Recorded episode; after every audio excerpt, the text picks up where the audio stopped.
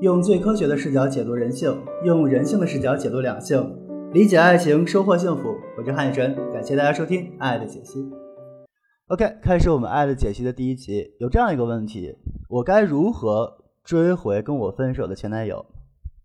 首先，你要明白分手是因为什么？分手是因为沟通不畅导致的负面情绪的累积。那么，沟通不畅是因为什么？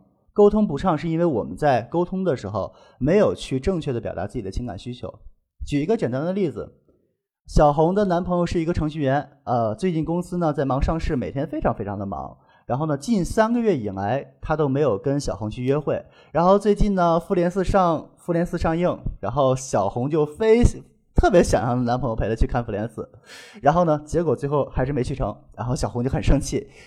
等她男朋友回到家之后，她小红就直接大发雷霆，跟她男朋友说：“你怎么从来不陪我去看电影？你怎么从来不陪我约会？你看我闺蜜男朋友经常陪她去约会，你还是不是我男朋友？”如果你的女朋友在你很忙的时候跟你说这么一句话，你会怎么想？如果是我的话，我首先会想，你怎么这么不理解人？我每天这么辛苦，我为了谁？不就是为了你吗？我不就是为了多给你买个包包吗？不就是为了我们的未来吗？你为什么不理解我？如果这个时候小红换一种说法，说，呃，亲爱的，你什么时候陪我去看个电影？你好久没陪我去了，复联四都上映了，改天陪我去看看呗。你要实在是没空的话，那哪天他电影在手机端上映的话，你陪我一块儿在手机端里看好不好？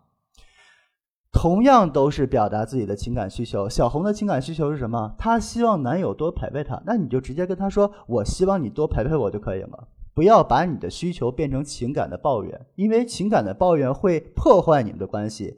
正常的去表达自己的情感需求，才能让对方更了解你。